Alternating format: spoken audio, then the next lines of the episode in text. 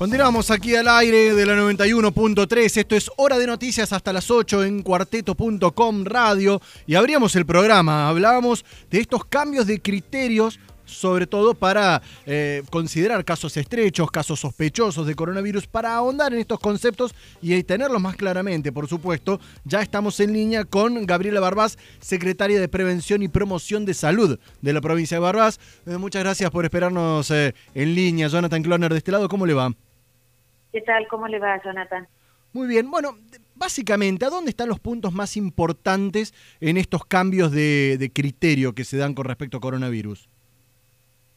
Sí, los puntos más importantes por resaltar primero, eh, el contacto estrecho debe permanecer, como venimos diciendo, eso no cambia, 14 días en aislamiento, sí o sí, y el aislamiento tiene que ser un aislamiento estricto. Entonces, esto es muy importante resaltarlo, que si yo soy contacto estrecho, por más que me haga un hisopado y dé negativo, sí o sí tiene que estar 14 días en aislamiento.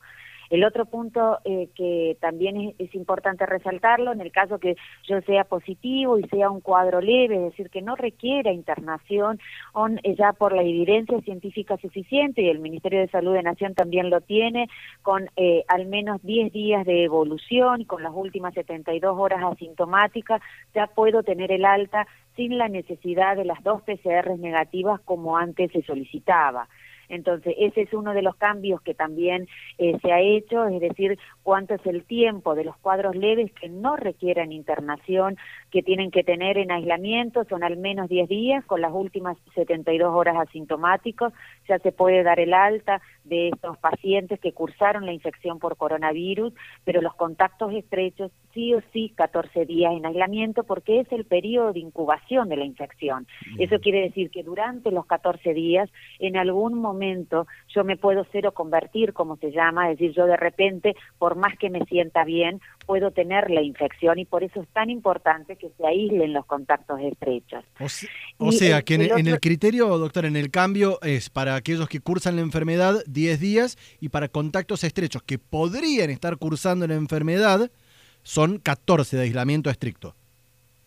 Exacto, 10 días únicamente para los cuadros leves, ¿no es cierto? Que no requieren internación. Doctora, los cuadros graves quisiera ahondar, aprovechar que la tengo en línea para ahondar en esta cuestión desde hace ya una semana y un par de días, 10 días, pongámosle para redondear, está la restricción de circulación a partir de las 20 en la ciudad de Córdoba. ¿Cuándo veremos los resultados si, si sirve, si sirvió efectivamente esta medida o no? Eh, mire, estas medidas se van a poder ver recién eh, la semana que viene o la otra, es decir, toda medida sanitaria se ve al menos después de 14 días de implementada, que es el efecto que se tiene, por cómo es la dinámica de la infección, por estos 14 días que nosotros sabemos que hay un periodo de incubación, entonces si realmente el número de contactos se ha reducido, uno esperaría que en los próximos 14 o 21 días al menos pueda haber el efecto de la disminución de la circulación. Hay algo claro que esto sí nos ha enseñado dentro de las grandes incertidumbres que tiene esta pandemia, es que disminuir el número de contactos es una medida sumamente efectiva para cortar la cadena de contagios. Ahora, esto abre la posibilidad de que de aquí a una semana, cuando se cumplan o superemos los 14 días, eh, se presione el botón rojo y volvamos a fase 1 en Córdoba, por lo menos Córdoba Capital. Mire, todo es muy dinámico y se va evaluando de acuerdo a la situación epidemiológica, siempre priorizando la salud, pero siempre también cuidando esta rueda económica tan importante y el bienestar social de la población. Sin ninguna duda, la, la, situación de la población ahora es diferente a lo que fue abril o mayo. Entonces, toda medida que se recomienda tiene que ser una medida de acuerdo a cómo la estructura social de la población para que pueda ser sostenida. De nada sirve dar una recomendación que después la sociedad no la puede sostener. Entonces, las medidas tienen que ser sumamente oportunas, sumamente adecuadas de acuerdo al contexto social y económico de la población. Totalmente. Me, sumo a algo que dijo de esto de, nada decir una medida si no se puede contener. Digo, ustedes llevan un registro, me imagino que no pueden hacer la vista gorda en cuanto a reuniones sociales que todavía se dan, encuentros familiares, a pesar de las restricciones. ¿Hacen un seguimiento de esto? Sí, eh, a ver, las principales eh, formas de contagio se dan eh, dentro de la familia, dentro de los hogares y por los contactos eh, sociales y, familiares. Es decir, eh, también tenemos que pensar, ¿no es cierto?, que esta pandemia vino a cambiar algo estructural arraigado en la sociedad. Entonces, y, esto que pensábamos al principio, que era por un corto tiempo, esta, este virus vino a quedarse. Entonces, hasta que esté la vacuna, es estas eh, que nos, eh, nos cansamos de escucharnos y de repetir que disminuir el número de contactos significa también no recibir a nadie en mi casa, ni los sábados, ni los domingos, no es solamente cumplir el protocolo en el trabajo, sino también después cuando yo vuelvo a mi hogar, que parece tan simple, pero que es tan complejo y tan difícil de cumplir, sin ninguna duda que las reuniones sociales tienen impacto en esta población.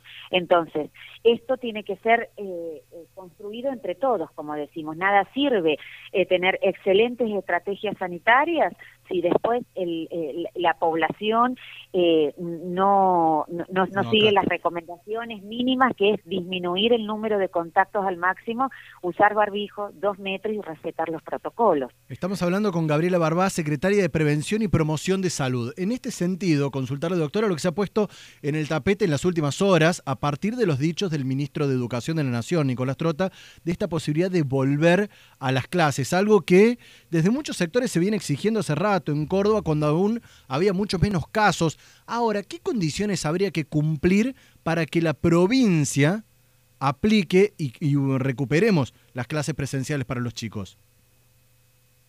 Mire, son varios factores que se tienen eh, en cuenta. Tampoco hay una receta mágica que uno sigue eh, y en función de eso eh, se aplican algunos cambios. Pensar hoy que pueda volver eh, las clases en este contexto epidemiológico tan complejo, con más de 1.500 casos diarios, con un porcentaje de ocupación de camas del 70%, con una tasa de duplicación de casos del 13 días, es muy complejo. Indudablemente, para pensar en, en, una vuelta a clases, uno tendría que ya estar en, en, una curva descendente, con una tasa de ocupación de camas menor y con una tasa de duplicación de camas más grande.